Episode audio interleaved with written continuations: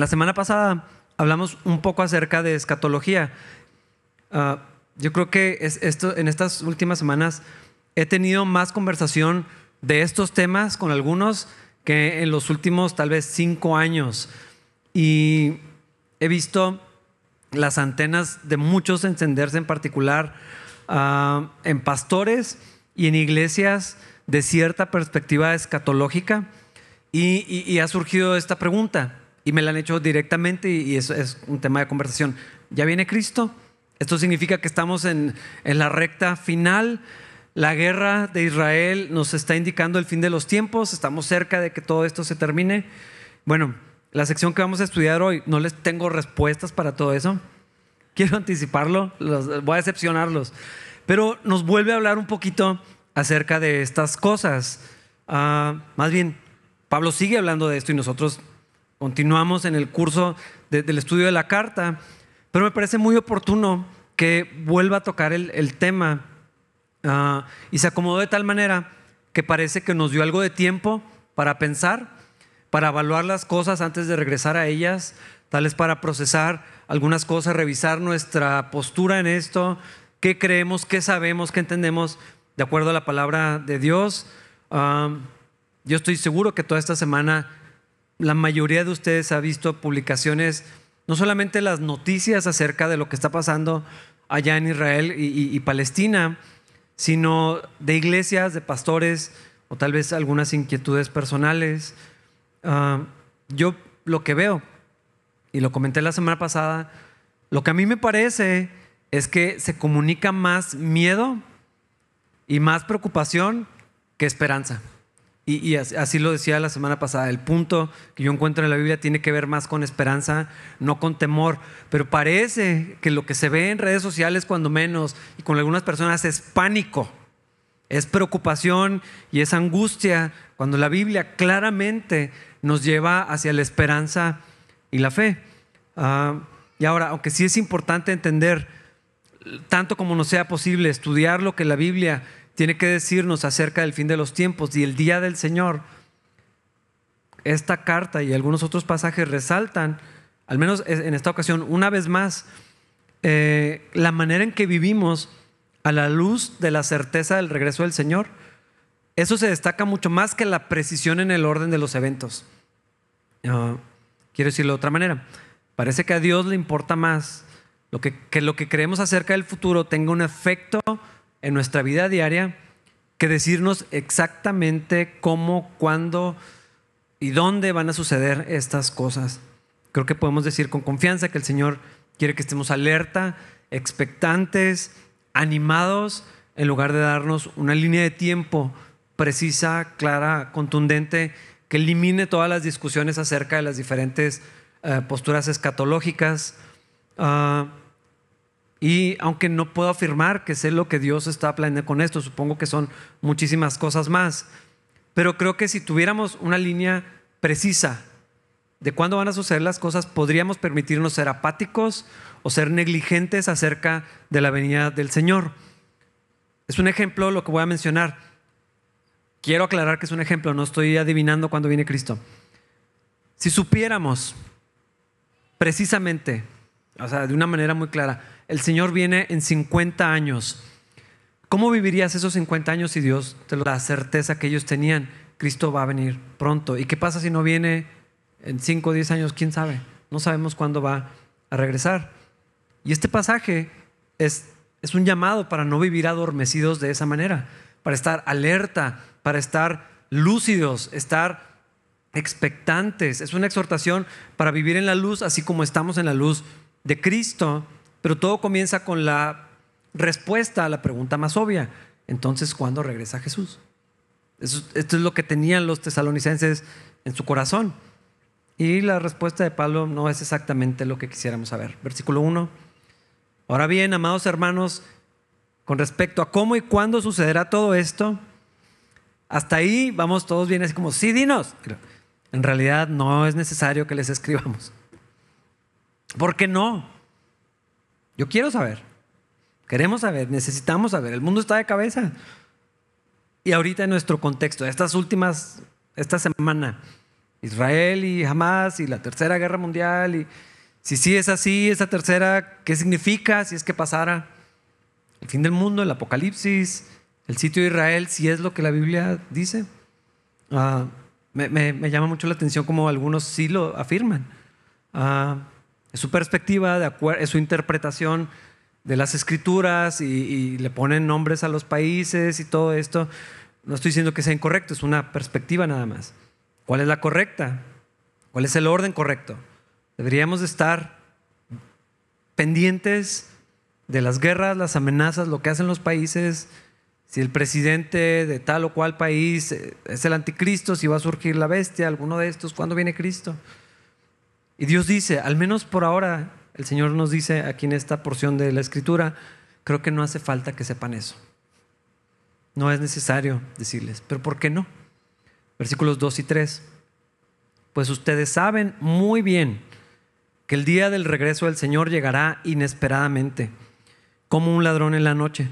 Cuando la gente está diciendo, todo está tranquilo y seguro, entonces les caerá encima la catástrofe tan repentinamente como le vienen los dolores de parto a una mujer embarazada y no habrá escapatoria posible.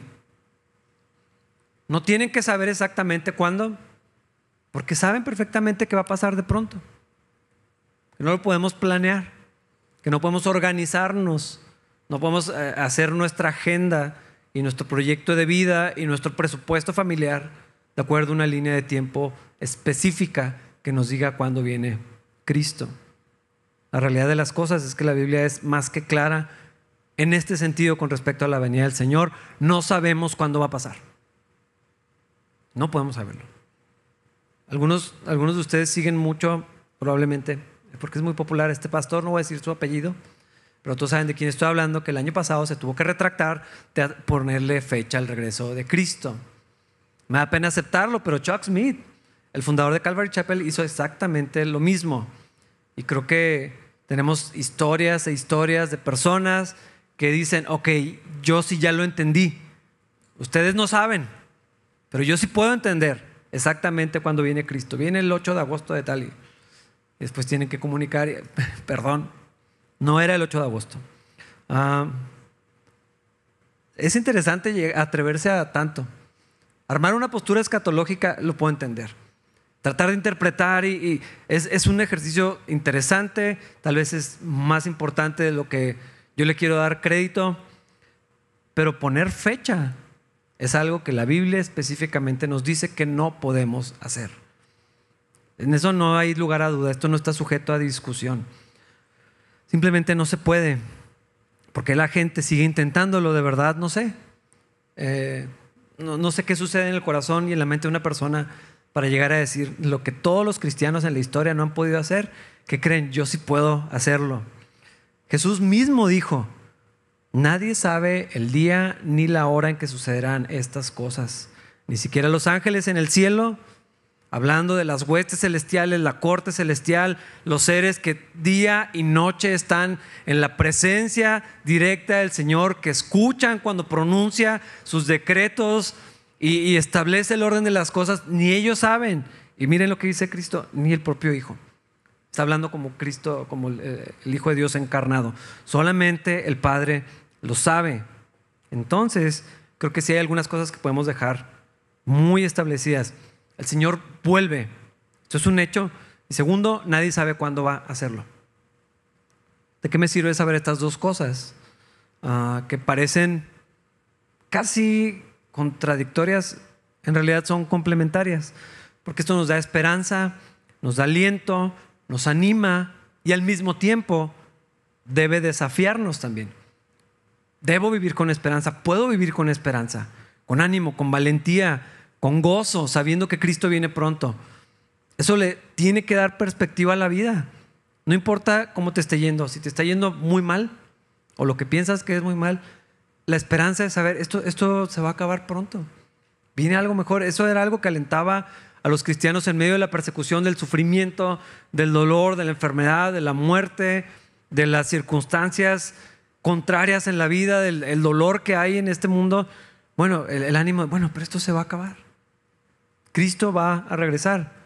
Por otro lado, si tu vida va muy bien, todo está funcionando, salud, las finanzas, las relaciones, el trabajo, la familia, lo que sea, y todo va bien, es, es un pensamiento que nos debe y produce sobriedad de saber, pero esto se va a acabar. Viene Cristo también. Por más que pueda armar mi vida aquí, esto es temporal. Viene algo mejor. Estar en la presencia del Señor, todo esto se va a terminar y no debería ser algo que nos dé miedo, al contrario, todo lo contrario.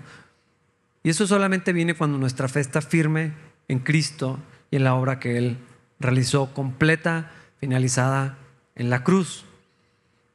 Y como no sabemos cuándo va a pasar, exactamente, entonces tenemos que estar atentos, tenemos que estar alerta, porque sí podría ser hoy, sí podría ser mañana, podría ser en 25 años, probablemente muchos estarían no de acuerdo con lo que estoy diciendo, ah, pero el día del regreso de Cristo vendrá como ladrón en la noche.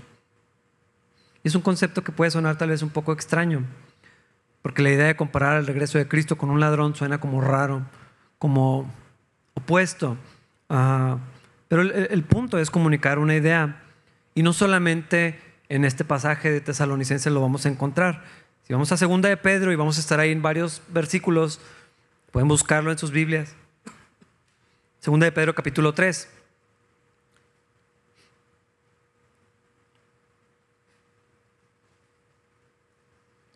En el versículo 10. Primero tenemos a Pablo, ahora tenemos a Pedro hablando de esto. Y dice, pero el día del Señor llegará tan inesperadamente como un ladrón. Entonces los cielos desaparecerán con un terrible estruendo y los mismos elementos se consumirán en el fuego y la tierra con todo lo que hay en ella quedará sometida a juicio. Pedro está hablando eh, de lo que sucede eh, después del regreso de, Cristo, pero la idea central es la misma. El día del Señor va a llegar de manera repentina, cuando nadie esté esperando, cuando nadie pueda calcular y nadie pueda hacer nada al respecto. En Mateo también se nos habla sobre esto. El Señor le dijo a sus discípulos ah, que iba a regresar y todos lo van a ver. Ahí en Mateo 24 dice, la, señal de, va a aparecer en los cielos, todo ojo le verá, eso está bastante claro. Hay algunas cosas que van a pasar, eh, que están anunciadas ahí, sufrimiento en el mundo, guerras, falsos maestros, falsos profetas intentando engañar a todos, falsos cristos, muchos problemas, en especial para los cristianos. Pero estas señales no se pueden interpretar para llegar a la conclusión de poner fecha, día, hora eso no se puede. Ah, también hay algo que tenemos que meter en, la mezcla de toda esta conversación, porque perdemos de vista el mundo y pensamos que el centro de la escatología está de este lado del planeta. Y decimos, es que va a venir persecución. Y si nos fuéramos a Medio Oriente o a China, los hermanos allá van a decir de qué hablas, la persecución tiene años con nosotros. Pero lo vemos como, es que algún día la iglesia va a sufrir, la iglesia ya está sufriendo. Lo comentamos hace algunas semanas.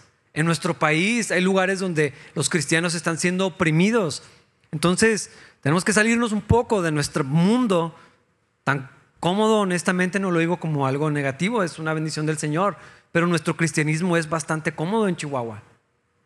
No estamos sufriendo persecución, pero no podemos calcular o, ver una perspectiva del fin de los tiempos de acuerdo a lo que nosotros en este momento estamos viviendo. Porque la iglesia ya está siendo perseguida. Cristianos están siendo asesinados, secuestrados, torturados, mutilados, sus hijos asesinados, las mujeres violadas, los pastores asesinados en frente de la congregación, las iglesias siendo quemadas. No podemos ser tan ingenuos como para pensar, ay, algún día vamos a sufrir. La iglesia ya está sufriendo. Ya hay persecución. Tenemos que tener en mente que la iglesia de Cristo es mucho más grande y más amplia que solamente nuestra iglesia local. La iglesia de Cristo es muy vasta, muy diversa, muy amplia. Y no podemos no incluir esta idea en la conversación. Entonces, eso tiene que afectar la manera en que consideremos todas estas cosas, sobre todo cuando queramos, queremos establecer un orden. Pero otra vez vemos la idea central no es cuándo, sino qué hacemos nosotros. Este es el punto que me parece muy claro en varios pasajes. Vivir con esperanza, buen ánimo, listos para encontrarnos con el Señor cuando Él regrese. Mateo 24. Mantengan, si tienen su Biblia física, mantengan el dedo ahí, eh, segunda de Pedro, y vamos a volver. Mateo 24, versículos 42 al 44. Esta expresión no puede ser más clara. Así que ustedes también deben estar alerta, porque no saben qué día vendrá su Señor. Entiendan lo siguiente, si el dueño de una casa supiera exactamente a qué hora viene un ladrón, se mantendría alerta y no dejaría que asaltara su casa. Ustedes también deben estar preparados todo el tiempo, porque el Hijo del Hombre vendrá cuando menos lo esperen. ¿Cuándo vendrá el Señor? Pablo dice, no es necesario que les digamos, no hace falta que les demos detalles sobre esto, porque el Señor vendrá cuando menos lo estemos esperando. Este es el pensamiento, esta es la idea, la imagen de, un ladrón en la noche está comunicando. Yo no sé si a ustedes les han robado en su casa, espero que no, pero sé que no somos los únicos. Ah, es una sensación muy extraña descubrir que tu casa se metió alguien ajeno, movió tus cosas, se llevó pertenencias tuyas. Más que lo que pierdes es la sensación de que alguien llegó a tu lugar más íntimo, tu lugar más seguro. Ah, tal vez por algún descuido, tal vez alguien aprovechó ese descuido. Las estadísticas dicen que un ladrón se va donde es más fácil entrar. Pero sabemos nuestro México querido hay gente que una, cerradura ni las alarmas lo detienen ni los intimidan. Los que hemos vivido esta experiencia sabemos que sucede cuando, obviamente, cuando no lo esperas. Si alguien me hubiera dicho, oye, cuando estás, mientras estás en Delicias, alguien está planeando entrar a tu casa a las 7 de la tarde, no me iba, es obvio. Lo espero con un bat en la puerta. Si estás fuera de la ciudad, si estás dormido, si saliste por un rato, si dejaste la puerta abierta, alguna cerradura, no pusiste la alarma y ay, vuelvo pronto, al cabo es rápido, voy aquí. Y en ese momento llega el ladrón y se va. Y tú encuentras tu casa patas para arriba. Eso es lo que sucede. Pero esa es la idea que está diciendo el Señor. Y luego la repite Pedro y luego la repite Pablo.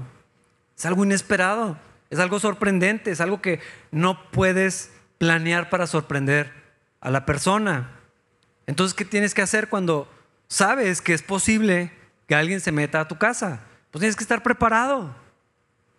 Tienes, no ser descuidado. A veces pensamos que ah, no hace falta ponerle cerradura, o yo qué sé. Hay que tener una rutina, asegurar la, la casa de las maneras que tu propiedad y tu presupuesto te permitan, ser discreto también, si sales gritando que te vas de vacaciones, aventando maletas y... Sí, vecino, nos vemos en tres semanas, la casa va a estar sola. hay que ser discreto en la manera en que vives, te conduces, tener a alguien de confianza. Tal vez es bueno avisarle a algún vecino, tal vez es la peor idea, depende de tus vecinos. Alguien tenga copias de tus llaves, cámaras, no sé. La idea es que te preparas para que esto no te sorprenda porque no tienes manera de saber quién es el siguiente, quién es la próxima víctima, por dónde van a entrar, qué saben de tu casa. No sabes, es una sorpresa de las peores. Como no puedes saber cuándo alguien llegará a tu casa, ¿qué haces? Vives alerta, no preocupado, pero alerta. Listo, preparado, esta es la idea, para que ese momento llega, si es que llega, evites la desgracia, pero bueno esto que está hablando Pablo, Pedro, el Señor Jesucristo, Ah, tiene el mismo propósito. Te preparas, porque no sabes cuándo va a pasarte. Y Pedro, perdón, también nos advierte que la espera se puede llegar a sentir larga. Pero es la misma idea de tu casa. Pues, aquí nunca roban, está rete tranquilo, nunca ha habido problemas, eh, no puedes ser negligente. Es la misma idea que se está comunicando con este concepto de un ladrón en la noche. Mira lo que dice Pedro capítulo 3, en la segunda carta, versículos 3 y 4. Sobre todo, quiero recordarles que en los últimos días vendrán burladores que se reirán de la verdad y seguirán sus propios deseos. Dirán, ¿qué pasó con la promesa de que Jesús iba a volver? Está hablando de burladores, o sea que esto es con tono sarcástico. Pues no que ya venía, es lo que está diciendo. Desde tiempos antes de nuestros antepasados, el mundo sigue igual que al principio de la creación. La gente que se burla, que cuestiona, que dice, pues desde que está volviendo, ya pasaron más de dos mil años, sí va a volver. Y, este pensamiento sí hace mella, por eso está la advertencia en la palabra, hace mella en la fe de algunos creyentes. Es probable que ustedes escuchen a personas abiertamente hacer esto, lean publicaciones, se encuentren con podcast o, eh, artículos, videos, reels, etcétera, que hablen acerca de esto, que se burlen de nuestra esperanza en la promesa del regreso del Señor. Es posible que la misma carne nos quiera engañar y nos haga creer que la venida del Señor se está retrasando. Eso quiere decir que tenemos más tiempo. Eso quiere decir que nos podríamos permitir algunas cosas. Pero esa es la carne hablando. No se dejen engañar. Un cristiano tiene que vivir sabiendo, Cristo viene y viene pronto. Hay otro elemento en esto, la compasión y la paciencia del Señor. Esto nos ayuda a entender mejor lo que está pasando, versículos 9 y 10. Perdón, ahí en 2 de Pedro 3. En realidad, no es que el Señor sea lento para cumplir su promesa, como algunos piensan. Al contrario, es paciente por amor a ustedes. No quiere que nadie sea destruido, quiere que todos se arrepientan. Pero el día del Señor, ahí está otra vez versículo 10, llegará tan inesperadamente como un ladrón. Entonces los cielos desaparecerán con un terrible estruendo y los mismos elementos se consumirán en el fuego y la tierra con todo lo que hay en ella quedará sometida a juicio. Muchos cometen el error, espero que ustedes nunca lo hagan, de confundir la paciencia y la misericordia del Señor con eh, ignorar su promesa o el retraso de su promesa, o con apatía, o con falta de justicia, o simplemente como una razón para dudar de las promesas del Señor. Todavía peor de la existencia de nuestro Dios. Porque muchos que se burlan y cuestionan el regreso de Cristo tienen este mismo concepto. Ah, e, esto que mencionaba ahorita, sí, pues tiene dos mil años y no vuelve. Los primeros eh, apóstoles y los primeros cristianos creían esto. A mí hay gente que sí me ha preguntado, oye, pero, o sea, ¿por qué decimos que Cristo viene pronto si ellos decían también que Cristo venía pronto y no volvió? A veces es pregunta genuina. No todo es necesariamente burla o sarcasmo, pero sí me han preguntado por, por qué pensamos así. O sea, ellos se murieron pensando que Cristo venía pronto y no volvió. ¿Por qué vamos a vivir de la misma manera? Es, Tal vez es una buena pregunta. Pero luego viene otra cosa, que tiene el cuestionamiento del carácter de Dios, porque esto es lo que está en el centro. Si Jesús prometió, va a cumplir, como todo lo que cumple Dios. Todo lo que promete lo cumple. Pero, pero si dudamos del carácter y ponemos en duda las promesas, entonces podemos cuestionar todo. Si Dios es justo, ¿por qué Dios no hace nada con la maldad de este mundo? Si Dios es bueno, ¿Por qué no detiene a los malvados? ¿Por qué no impide el sufrimiento? ¿Dónde está la misericordia de tu Dios? Bueno, nosotros sabemos, confiamos que en algún momento va a ser justicia. A veces nos toca ver cierta justicia en esta tierra, hermanos, a veces no. Pero el malvado no va a pasar eh, desapercibido de la ira y de la justicia de Dios. Lo que sucede es que el Señor sigue dando oportunidad y tiempo para que más personas puedan escuchar el Evangelio, arrepentirse de sus pecados, poner su confianza en el Señor y ser salvos. Para nosotros quisiéramos estar con el Señor. Y otra vez se vuelve una perspectiva muy, a veces egoísta, a veces simplemente es muy individual. Pero ¿y qué hay de todos los demás que no han sido alcanzados? El Señor quiere que nadie, no quiere que nadie perezca quiere que escuchen, quiere que tengan la oportunidad de, ser salvos. Es lo que Pedro está diciendo explícitamente. Ya si metemos temas de predestinación, y es otro, otro, asunto completamente, ¿no? Este, soteriología. Pero para nosotros debemos vivir como si toda persona es potencialmente salva. Todo mundo podría ser creyente, todo mundo podría venir a conocer a Cristo. No podemos descartar a nadie. No tenemos la capacidad ni el lugar para decir esta persona ya no tiene remedio. ¿Quién sabe lo que haga Dios? Y así deberíamos de vivir. Y esto es lo que está diciendo Pedro aquí. El Señor tiene paciencia. No está retrasando su promesa. Sí va a regresar y va a ser repentino.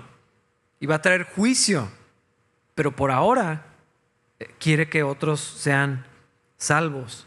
Porque esa paciencia no es eterna. Tiene una fecha donde se va a terminar y se va a manifestar la ira de Dios, el juicio de Dios. Cuando menos lo pensemos, la gente se confíe, ah, pues no va a volver. No, el Señor va a regresar y va a ser una sorpresa, va a ser como ladrón en la noche. Pero el apóstol ah, Pedro, su corazón pastoral nos lleva al punto más importante de estas verdades bíblicas. Y otra vez es lo mismo, es como en ciclos. ¿De qué me sirve saber que Cristo viene, pero viene pronto y va a suceder cuando menos lo espere? Otra vez quiero insistir con esto, porque es lo que veo eh, que está sucediendo a estas semanas. No es para tener temor ni vivir asustados, es para que estemos listos para encontrarnos con el Señor. Que nuestras vidas, el tiempo que Cristo nos dé antes de volver, 5 años, 10 años, 15 años, 50 años, no sé cuántos lo que nos dé, la vivamos de una manera que corresponda a la esperanza que tenemos en Jesús y de acuerdo a la vida que Cristo nos ha dado. Ahí mismo en 2 de Pedro, versículos 11 y 14, dice, dado que todo lo que nos rodea será destruido de esta manera, ¿cómo no llevar una vida santa y vivir en obediencia a Dios? Está hablando de que los elementos van a ser destruidos, que todo va a desaparecer, los cielos, la tierra, está hablando de algo terrible el juicio de Dios siendo vaciado en, este mundo. Pero la conexión que Pedro hace es, si esto va a pasar, ¿cómo no vamos a vivir una vida santa? ¿Cómo no vamos a vivir en obediencia a Dios? Versículo 14 ahí mismo. Por lo cual, queridos amigos, mientras esperan que estas cosas ocurran, hagan todo lo posible para que se vea que ustedes llevan una vida pacífica, que es pura e intachable a los ojos de Dios. Este es el efecto, este es el resultado de saber que Cristo viene y viene pronto, de saber que el juicio de Dios va a ser derramado, es vivir de una manera que corresponda a la vida que tenemos y a la misericordia que Dios quiere extender a otras personas. Esta exhortación es tan clara en la palabra de Dios, tan insistente, que tenemos que ponerle mucha, mucha atención, porque no se menciona una sola vez, se insiste en estas cosas. Entonces no podemos ignorarlas. Y con esto en mente podemos regresar a 1 Tesalonicenses capítulo 5, versículo 4. Porque Pablo está haciendo lo mismo. Pero ustedes, amados hermanos, no están a oscuras acerca de estos temas y no serán sorprendidos cuando el día del Señor venga como un ladrón. Pablo quiere ir a otro punto, lo mismo que hizo Pedro, lo mismo que dijo el Señor, al resultado de esta expectativa. Lo que Pablo nos quiere decir es que no es necesario que sepamos exactamente cuándo va a acontecer la venida de Cristo, pero sí tenemos que saber qué va a pasar repentinamente. Luego en la segunda carta explica un poco más, pero Pablo dice, por ahora no les voy a decir más, saben suficiente. Y luego utiliza esta idea, esta imagen, ustedes ya no están a oscuras, están en la luz. Yo creo que es como un juego de palabras, que se refiere a otra cosa. Ah, está diciendo, ustedes no están a oscuras porque ya saben lo que va a pasar, ya tienen luz acerca de esto, pero también está diciendo, ya no están oscuras porque la luz de Cristo eh, está en ustedes, por lo tanto deben vivir en la luz y utiliza esto para transicionar a otra idea, versículo 5. Pues todos ustedes son hijos de la luz y del día, no pertenecemos a la oscuridad y a la noche.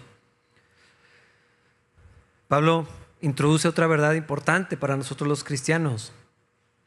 El encuentro con Jesús es una motivación para la vida y la esperanza. Saber que Cristo viene no solamente es un pensamiento que produce un temor reverente acerca de un Salvador que también es Señor y Rey. Aunque sí, eh, aquí tiene que estar implícita la idea de que, hermanos, vamos a darle cuentas al Señor. Sí vamos a tener que presentar acerca de la vida. Ah, algunas de las cosas que nos decimos, que nos creemos o que le decimos a otras personas, hermanos, yo no sé si van a ser válidas delante del Señor. No sé si en algún momento a Cristo le vamos a poder decir de frente, Señor, estaba muy ocupado. No tenía tiempo de buscarte, de servirte, de participar. Yo no sé si eso va a ser justificable delante del Señor, acerca del tiempo, de los recursos. No lo diste para mí, pues lo disfruté y te lo agradecí todo el tiempo. Pues sí, pero ¿para qué te dio Dios lo que te dio? Las oportunidades que tenemos en la vida, vamos a darle cuentas al Señor. El llamado o el ministerio. Hermanos, eh, quiero ser insistente con esto, porque a veces la cultura cristiana ha dejado como una categoría aparte para pastores, misioneros o ciertas personas que estamos de tiempo completo en el ministerio. Y decimos, ellos son los llamados. Es que Él está en el ministerio. Y usamos esta palabra, quiero estar en el ministerio. O sea, no quiero tener un trabajo normal para dedicarme al ministerio. Todos estamos llamados. Todos. Todo hijo de Dios, todo creyente, todo cristiano tiene un llamamiento para servir al Señor. ¿En dónde está? En su vida. No importa la edad, no importa la etapa de vida, no importa las ocupaciones que tienen, no importa si tienes eh, familia grande, chiquita, si eres soltero, si vives en un país, en una ciudad, en un pueblito, tú estás llamado al ministerio de Cristo. ¿Cómo se va a ver eso? Ah, bueno, eso le tienes que preguntar al Señor. A veces cambia la manera en que podemos involucrarnos, servir, participar. A veces el enfoque es 100% en el hogar y eso no es nada menor. A veces es en el, área de trabajo, en, en, la vida laboral normal, que a los cristianos por alguna razón nos gusta decirle secular, como si fueran no cristiano, como si no hubiera nada espiritual ahí. Pues en la iglesia es lo espiritual, en el trabajo, pues bueno, es lo mundano. No, no, no podemos verlo así. Todos estamos llamados a servir a Cristo y le vamos a dar cuentas al Señor. Y lo que nos digamos a nosotros mismos o a las personas, tal vez aquí es válido. Delante del Señor, no lo sé. Vamos a dar cuentas acerca de la gente a nuestro alrededor. Si estás casado, a tu, a cónyuge, si tienes hijos, a tus hijos, a tus padres, tus amigos, tus hermanos, Muchas otras cosas vamos a darle cuentas al Señor. Nuestras obras, dice la, Biblia, que van a ser pasadas por fuego, que van a ser probadas, a ver si son reales, a ver si perduran. Ah, y dice que se va a revelar si fueron de hojarasca o si son de metales, y eh, no sé exactamente cómo va a ser eso, pero de alguna manera. La Biblia sí dice que va a haber como una evaluación y hay recompensas también. Es probable que nos demos cuenta delante de Dios que mucho de lo que hicimos para Cristo fue por malos motivos, con otras intenciones.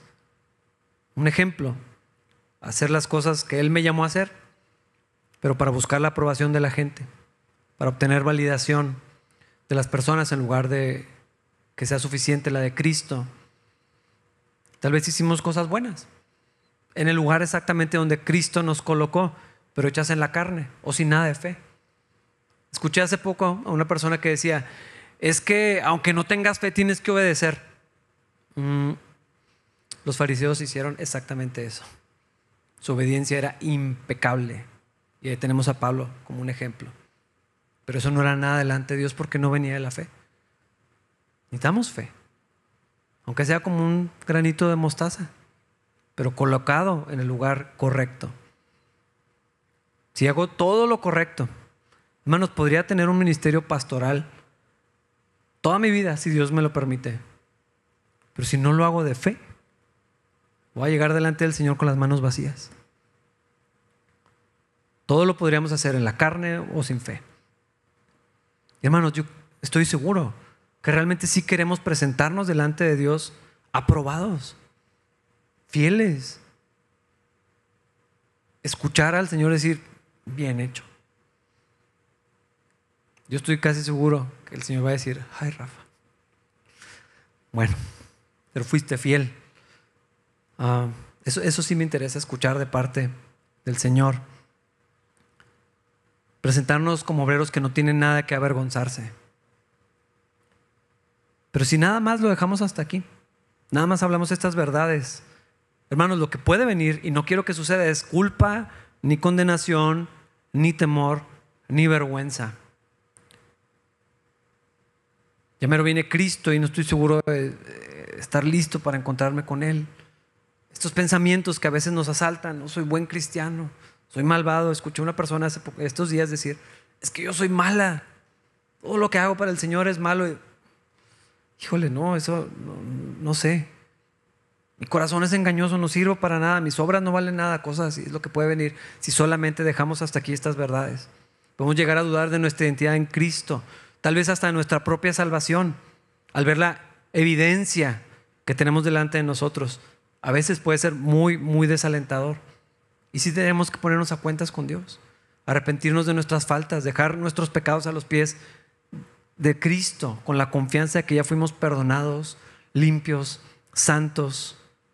Pero al mismo tiempo tenemos que ver a Cristo y su obra en la cruz, aferrarnos por fe al Evangelio de Cristo, la salvación y la vida que tenemos en Él, recordar lo que Él ya hizo, lo que somos en Él, nuestra unión con Cristo, la morada del Espíritu Santo en nuestros corazones.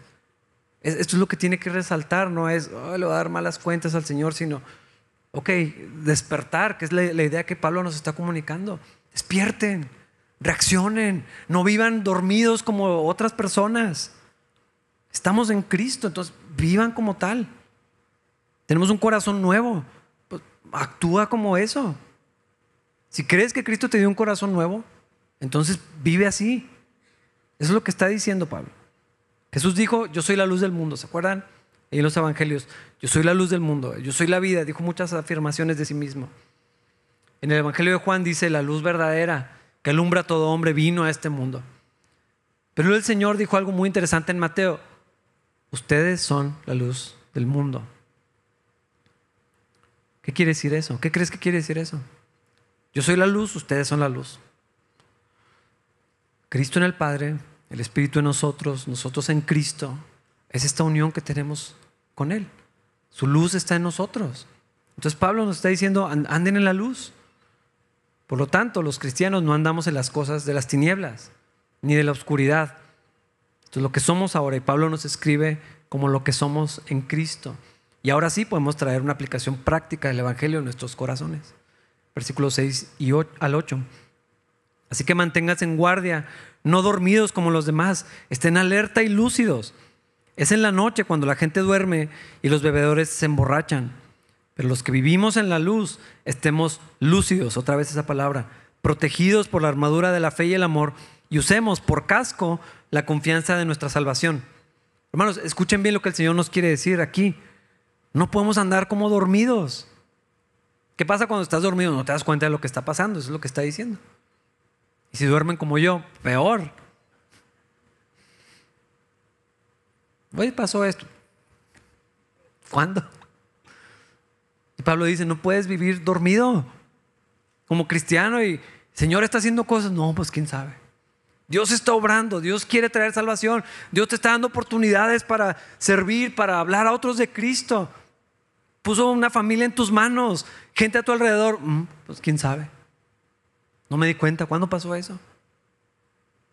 Eso es lo que está diciendo aquí. Los cristianos estamos despiertos, en la luz, vivimos alertas, donde vemos claramente, siempre sensibles a la voz del Señor, listos para obedecerlo, lúcidos, se repite ahí, firmes en la fe, siempre listos para servir, porque hermanos, ese es el amor verdadero, confiados en Cristo, en su obra, guardando nuestros pensamientos delante del Señor. No sé si ya notaron que está usando la misma idea que presenta en Efesios 6 cuando está hablando de la armadura eh, del creyente. ¿Por qué el casco y la salvación? O sea, ¿qué, ¿qué, tiene que ver? Allá, bueno, estaba presentando una imagen de una armadura, pero aquí se repite, como un casco. Si has andado en motocicleta, ah, un buen casco y abrochado es fundamental. Ah, una vez que tuve un accidente en una moto, gracias a Dios tenía un buen casco y lo traía abrochado. En la misma ambulancia que yo iba, recogieron, recogimos a otro repartidor que traía un casco no abrochado. Se le salió, se golpeó la cabeza. Ah, eh, gracias a Dios sobrevivió, pero pudo haber sido fatal. Ah, ¿Cuál es la idea de un casco? Que te proteja lo que está aquí. Es lo que está diciendo Pablo. Sin querer exagerar la ilustración, yo creo que es muy claro en los dos contextos, aquí en Efesios 6, que nuestros pensamientos son atacados, que tenemos que proteger lo que está pasando aquí. Se libra una enorme lucha espiritual en el campo de nuestra mente. Yo creo que la mayoría de lo que llamamos guerra espiritual sucede en el campo de los pensamientos. ¿Por qué es que el casco entonces representa la salvación? Por esta misma idea. Nuestros pensamientos tienen que ser protegidos a la luz de la salvación. Ah, podría sonar extraño hasta que nos damos cuenta que el enemigo y a veces la carne, o a veces algunas personas, ponen en duda la obra de Cristo en nosotros. No sé si Cristo sí hizo algo en mí. No estoy seguro. No sé si pasó algo. Y cuando escuchamos, no has cambiado nada, eres el mismo, o tu carne te dice, así eres, así soy yo. Y empezamos a dudar si Cristo hizo alguna transformación en nuestra vida. El enemigo es bueno para, para ese trabajo. Es el peor trabajo, pero es, sabe cómo hacerlo. La Biblia lo llama el acusador de los hermanos porque sabe exactamente cómo poner ese pensamiento. Mira, y eso que eres cristiano, como eres hipócrita, como eres falso, y un montón de cosas así para dudar de la obra de Cristo en nosotros. Esto es lo que te gusta, esto es lo que siempre quieres hacer, así eres tú, esto es lo que prefieres, esto es mi deseo. Está dudando, está poniéndose en duda lo que Cristo hizo en nuestro corazón. Porque si tengo otro corazón, ese ya no es mi deseo, esa es la carne. La carne quiere cosas, está entrenada para cosas. Pero si tengo un nuevo corazón, mi nuevo corazón quiere lo que Dios quiere, quiere hacer la voluntad de Dios.